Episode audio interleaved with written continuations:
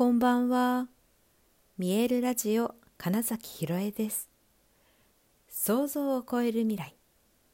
自然はいつも大きな愛で包み込み、真実を伝えてくれる。ネイチャーメッセンジャーをしております。はい、改めましてこんばんは。2023年4月10日、見えるラジオ始まりました。はい気づけばね4月ももう10日も3分の1を過ぎたということでね、えー、先週が本当にギザのさまざまなイベントがあって一気に駆け抜けたっていう感じもあったので、ね、そしてねゴングの振動を浴びているとなんかね時間の感覚っていうのが、うん、すごい長いようですごく短くなったりっていうねすごくそのね時間って、えー、なんか決まってないんだなみたいなことをなんかゴングを浴びるとすごく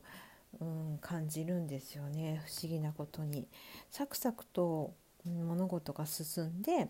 うん短い時間にめちゃくちゃいろんなことができたっていう意味ではなんか短いようで長いようでってなるじゃないですか。っていうのがなんかすごく繰り返されてでいわゆる日常という時間もあってっていう時に、うん、これがなんか本当に行ったり来たりしてるから今いつなんだっけ？みたいなね感じもすごく起こるんですね、うん、すごく面白いです。だからさなんかなんだゴングの振動がその細胞のに影響を与えたり、えー、その要は時間というものを認識するための脳波みたいなのをきっと変えるんでしょうね。そのアルファ波アルファ波とかベータ波シータ波みたいなそのね瞑想になる時にどんどんとリラクゼーションの状態になるとそういった脳波が変わってくるじゃないですか。であのシータハーとかになってくると完全にそのフローみたいな状態になるのでもうそれが時間をちょっと忘れさせるんだなとも思います。だからそれこそね今ふっと思ったのがあの60分とかのゴングのセッションをうん、やった時に、えー、その体験してくださったお客様からもなんかあっという間でしたっていう声が結構聞かれたりするんですよ。そう全然そのやった時間40分とか60分とか全然ねあっという間でしたっていうのでやっぱりきっとそうなんでしょうね。なんか脳波なんだろうな。なんかデータとか取れたら面白そうですよね。はい。さてあのですねちょっとそのなんか脳波のことで思ったのが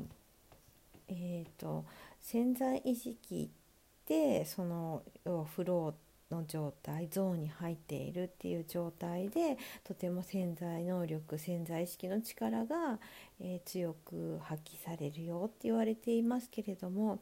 えーと、瞑想がだから苦手っていう人もいる時に必ずでも皆さんが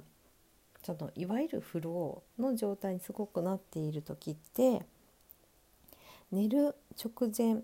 とえー、起きてからすぐなんですよね。えつまり睡眠の状態っていうのはとても潜在意識にお任せしている状態なんですね。いやそうですよね。皆さん寝てる間に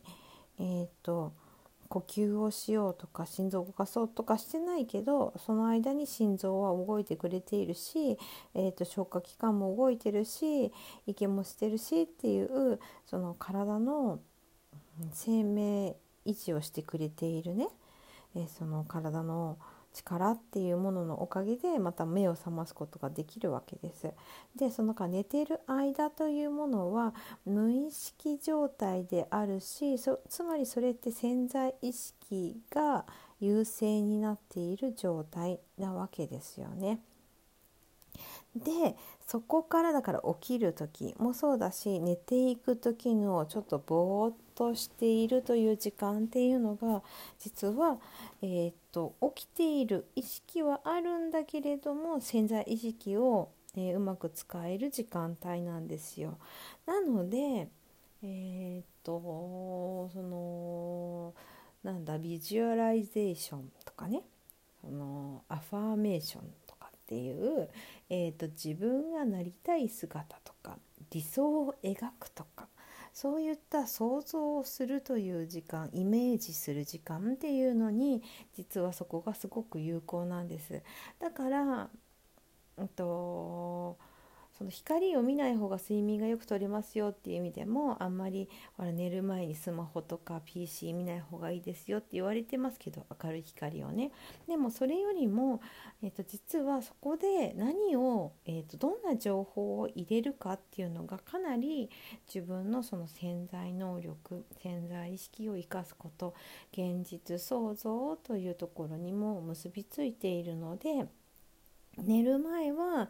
ありがとうワークするのがいいですよっていうのは感謝の気持ちをイメージイメージしていると感謝というものが潜在能力に刷り込まれるから自分にも感謝する出来事がいっぱいになるよっていうことでもあったりしますし起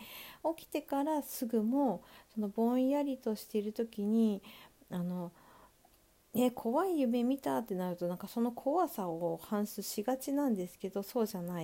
くて、えー、だったらどんな夢が良かったかなとかあと、えっと、今日ああもう仕事か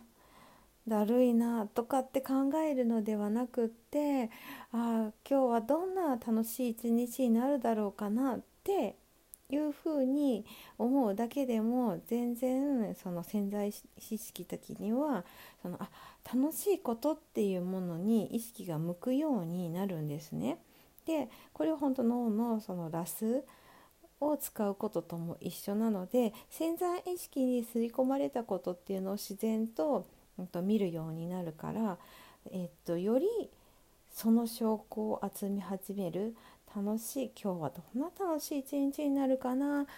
例えばこんなことがあったらいいな、えー、1年後3年後5年後こんな自分でいたいなっていうのをイメージングすることによってそれにつながるようなものを、えー、ちゃんと脳はフィルターをかけて見るようになるんですね。でするとそのシンクロニシティって言われるものが起きやすくもなります。なのでできる限りその、